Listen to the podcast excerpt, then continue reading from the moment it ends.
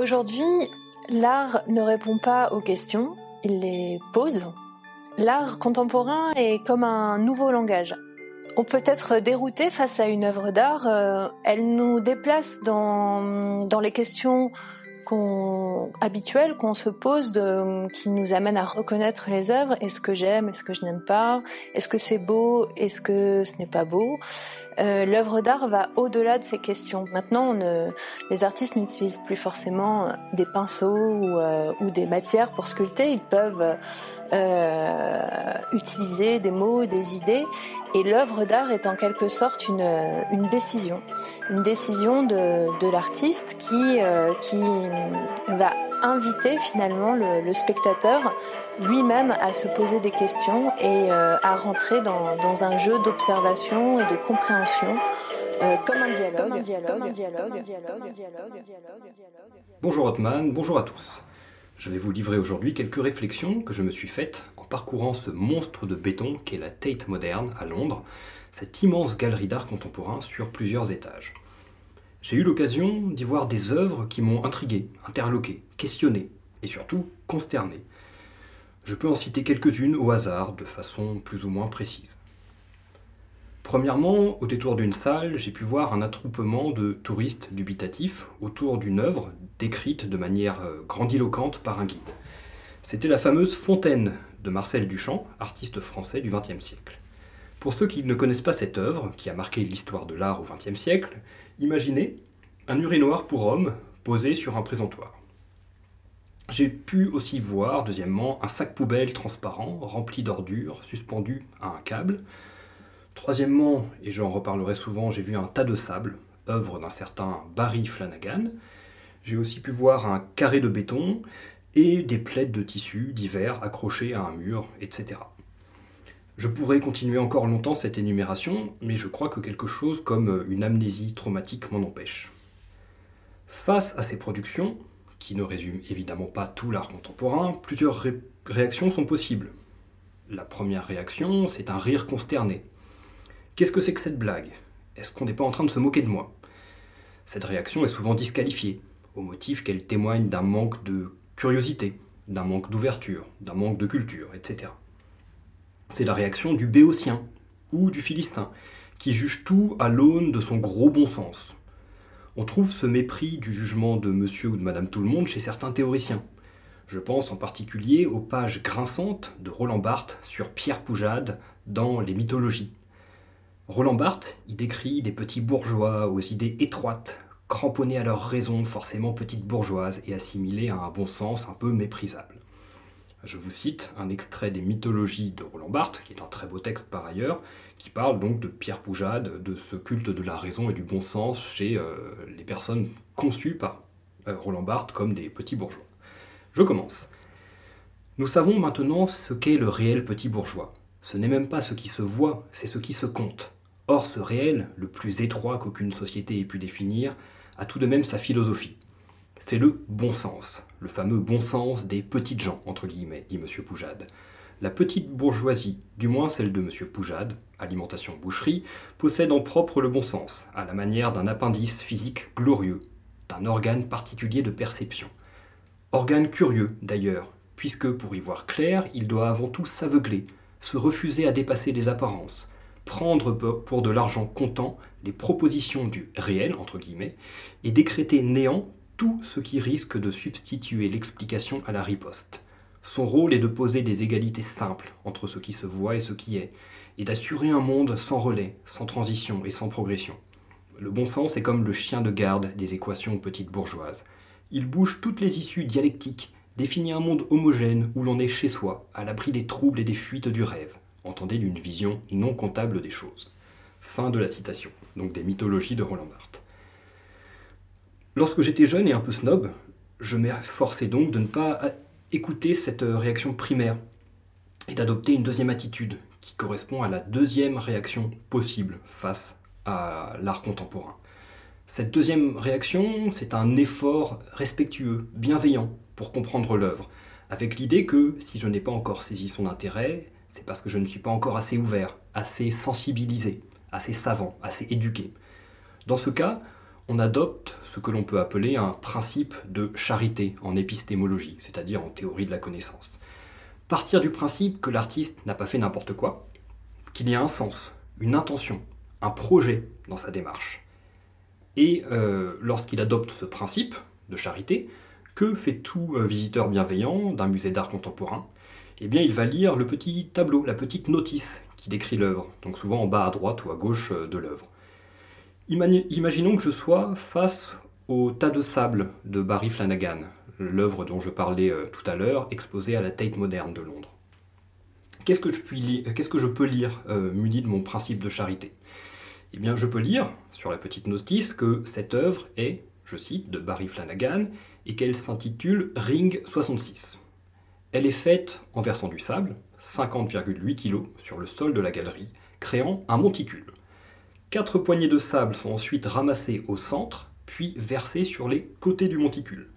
Barry Flanagan se demandait comment les matériaux déterminent l'apparence finale d'une sculpture, et comment leurs propriétés naturelles, je cite, interagissent avec l'action de l'artiste. Je continue ma citation. La gravité détermine tout d'abord la forme de ring 66, euh, pardon, de ring 66, excusez-moi, j'en perds mes mots. Ensuite, le fait de prendre une poignée de sable et de le verser évoque les procédés de sculpture traditionnels comme le fait de façonner ou de modeler. Flanagan a dit un jour, je cite, Je pourrais dire que je suis un sculpteur et faire tout, sauf de la sculpture. Hotman, je suis sûr que tu aurais euh, plein de choses à dire là-dessus et que tu aurais des réactions enthousiastes face à ce, type d'œuvre qui, euh, effectivement, verse dans, la, percée conceptuelle. Alors, il y aurait de nombreuses autres réactions possibles, comme le désintérêt, le haussement d'épaule, etc. Mais je vais me concentrer sur ces deux types idéaux, le rejet du béotien ou le respect bienveillant. Si vous écoutez cet épisode d'Homme de ménage, vous avez sûrement un intérêt pour les choses de l'esprit, pour la culture, pour le concept. Il est fort probable que vous adoptiez plus spontanément la seconde attitude que la première, même si cette euh, dernière, la première attitude, vient frapper à la porte de votre moi social pour lui demander des comptes. Je m'inclus dans ce type de public, bien évidemment. Alors comment pourrait-on expliquer cette attitude, qui me semble parfois d'une générosité abusive, face à des productions qui valent moins que le néant, telles que l'œuvre Ring 66 de Barry Flanagan? Lequel a par ailleurs, soyons honnêtes, réalisé des œuvres beaucoup plus intéressantes.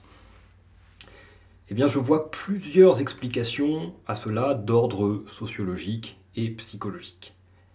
Premièrement, il y a, à mon sens, une stratégie de distinction sociale qui semble assez évidente.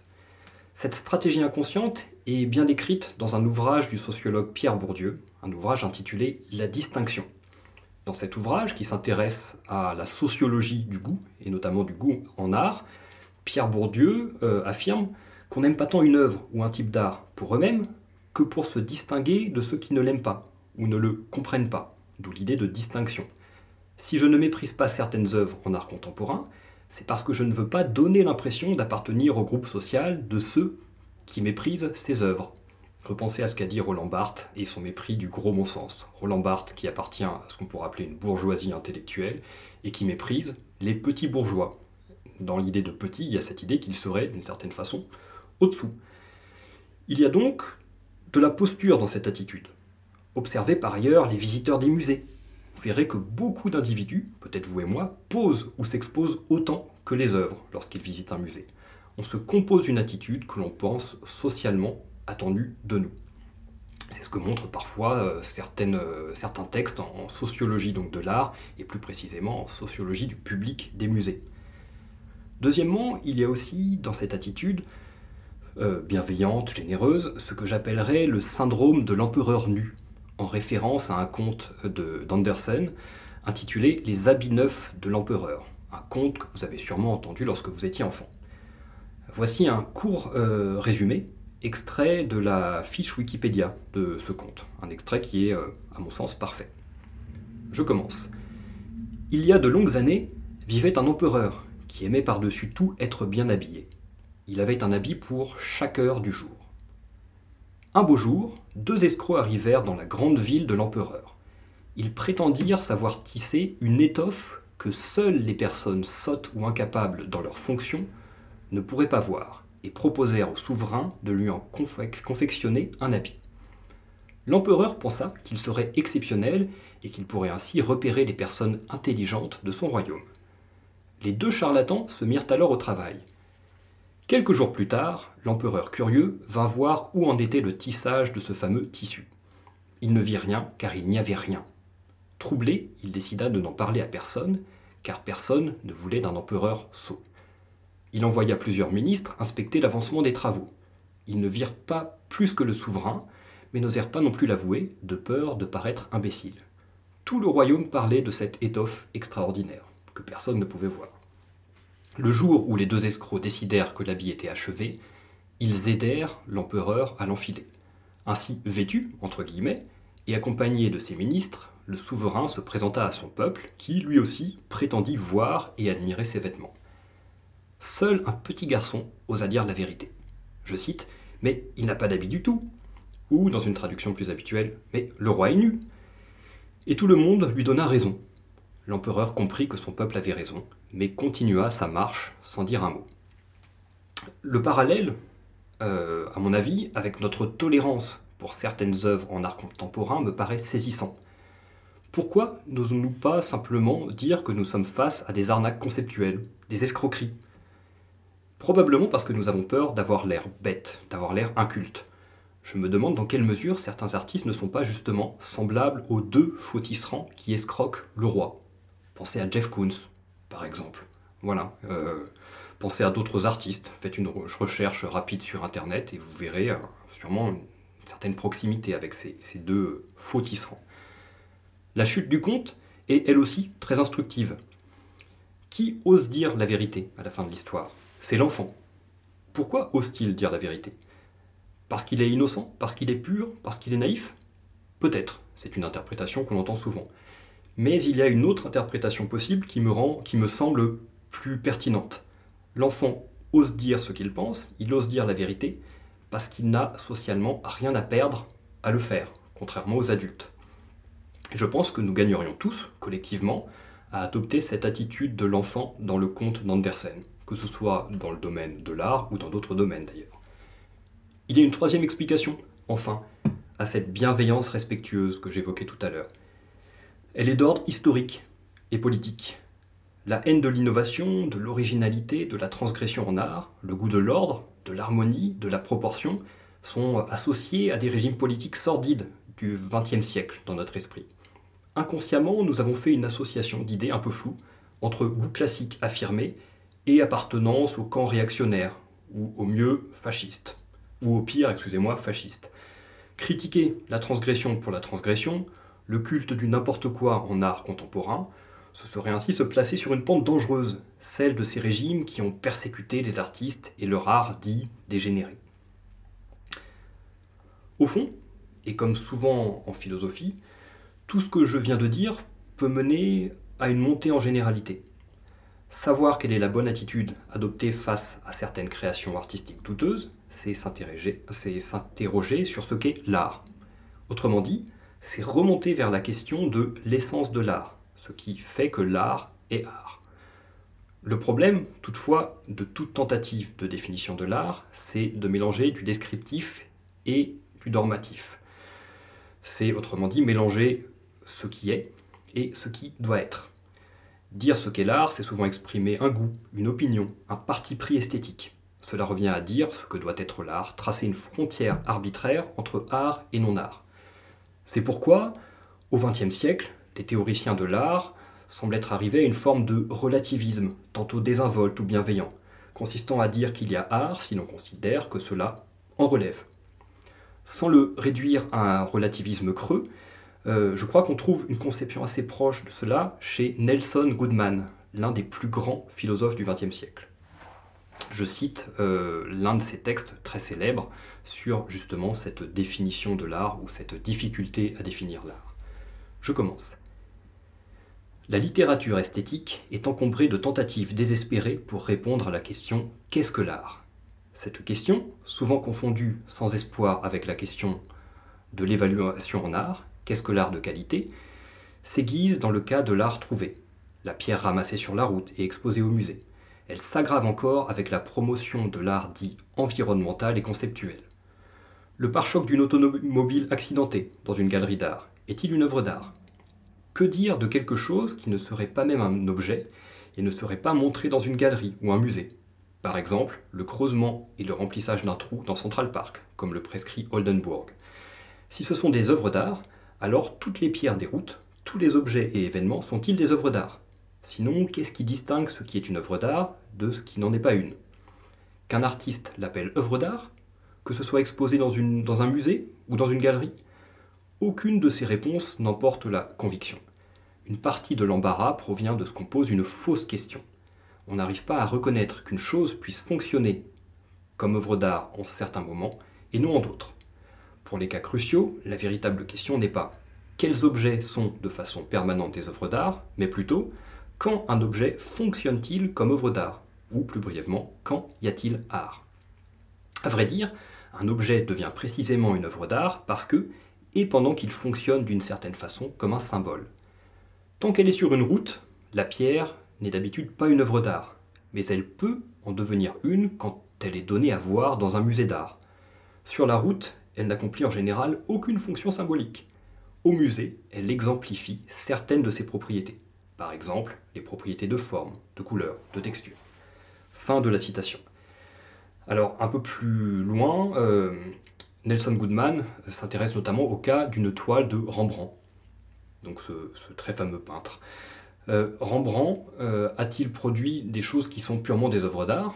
Ce que remarque Nelson Goodman, c'est que lorsqu'on change le contexte de cette œuvre d'art, si l'on utilise par exemple euh, un tableau de cet auteur pour euh, boucher une, fenêtre cassée, on n'est plus face à une œuvre d'art. Il y aurait une vision presque contextualiste. Alors je ne prétendrai pas résumer ici toute la philosophie de l'art de Nelson Goodman. Je risquerais de la, simplifier à l'excès. Je peux toutefois essayer de proposer euh, une description de ce qui m'apparaît comme une intuition assez commune et qui pourrait permettre d'ébaucher une définition temporaire de l'art. Vous verrez, je n'échapperai pas au piège du normatif mêlé à du descriptif, mais ce n'est peut-être pas si grave. Qu'est-ce qui nous vient assez spontanément à l'esprit lorsque nous tombons sur une œuvre, comme Le tas de sable de Blake Flanagan ou Sur l'urinoir de Marcel Duchamp? J'ai l'impression que nous nous disons que nous pourrions très bien le faire nous-mêmes, et qu'en cela il n'y a rien de remarquable, rien à admirer. Pensez à la fameuse phrase Un enfant de 3 ans pourrait le faire. Qu'est-ce que cela nous dit sur notre conception spontanée de l'art?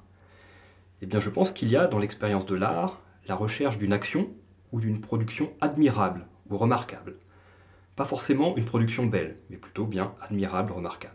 On attend de l'artiste qu'il produise quelque chose de nouveau, d'original, qui nous fait dire que c'est rudement bien imaginé, où l'on attend de l'artiste qu'il fasse preuve d'une maîtrise technique qui nous fait dire que même avec de l'entraînement, même avec de la pratique, nous ne serions pas capables de faire pareil.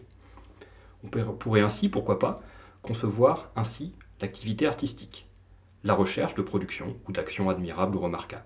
Cela permettrait d'exclure des œuvres du champ de l'art, des œuvres que l'on y inclut par euh, excès de tolérance. Cela permettrait aussi d'ouvrir le champ de l'art à des pratiques auxquelles on ne pense pas intuitivement, Prenons le domaine sportif. Tous les ans, lorsque je réfléchis en cours de philosophie à une définition de l'art avec mes élèves, certains élèves me proposent d'y inclure le football. L'un de mes élèves proposait récemment, par exemple, de faire de Kylian Mbappé un artiste. Son argument était assez simple. Trois buts en finale de Coupe du Monde, monsieur, personne ne fait ça à part lui. Autrement dit, tout comme Léonard de Vinci est l'un des plus grands artistes européens par sa maîtrise technique et son inventivité, pourquoi ne pas reconnaître le statut d'artiste à ceux qui, dans des domaines autres que la peinture, la sculpture ou la musique, brillent par leur maîtrise technique et leur inventivité? Hotman, tu as proposé un épisode d'homme de ménage, sur le football, et tu es toi-même euh, artiste. On peut te faire confiance lorsque tu affirmes ainsi qu'il y a euh, dans le football, à certains niveaux individuels, une dimension qui est euh, d'ordre artistique. Osons le mot. Je pense qu'on peut s'arrêter là. Je vous invite à consulter l'épisode justement sur le football et je vous dis à bientôt. Si des questions se posent, le concept, lui, parfois se repose. Et quand le concept se repose, c'est le bruit qui pense. Musique, maestro.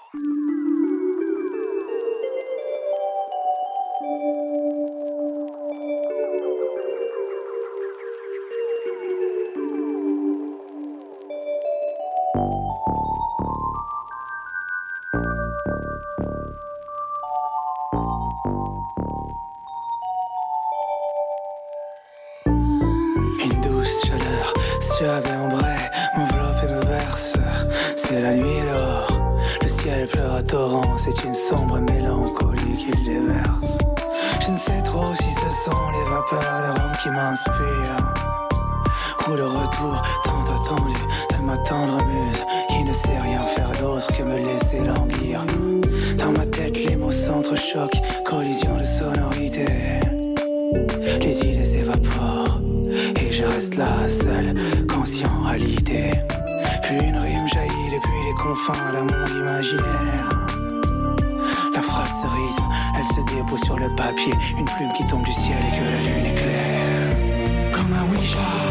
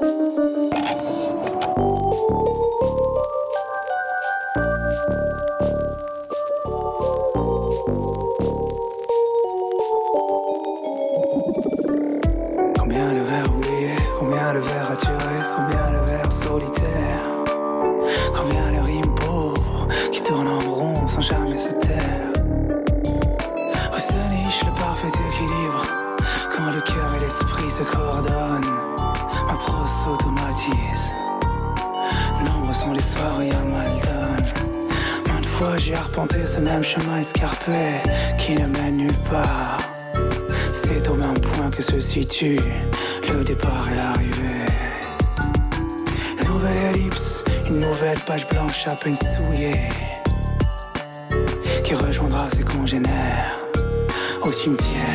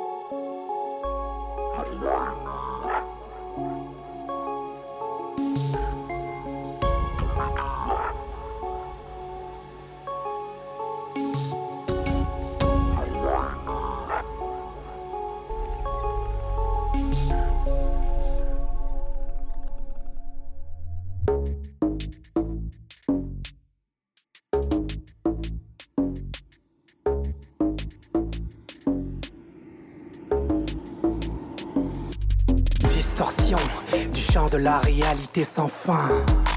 Dystopie, être c'est avoir, les attributs se donnent à voir. Dyslexie, ni Dieu ni maître, fuir l'autorité du verbe d'état. Vision circonscrite à son seul sujet, de l'alpha jusqu'au bêta. Psychanalyse du moi, percer les mystères des hémisphères, canaliser le surmoi qui est fait n'est plus à contrefaire.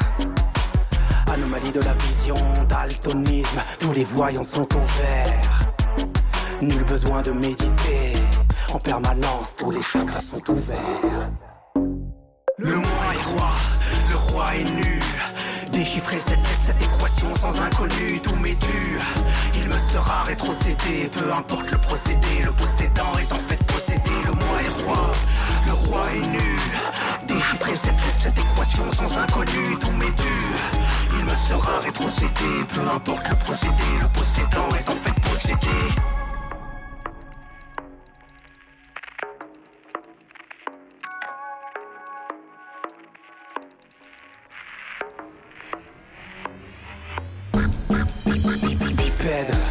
Perdu dans le marché la plénitude dans la vacuité. Tant de cerveau disponible, inoccupé. Réclame de la réclame avec assiduité en boucle, sous perfusion. Le moindre désir comme horizon, c'est l'ego qu'on flatte, son éloge et sa funèbre oraison. Contresens, l'idiome des idiots. Plus d'idées que des désidérata. Le nouveau, le dernier cri, l'inutile. Le nec plus ultra, tout de suite. Maintenir le maintenant.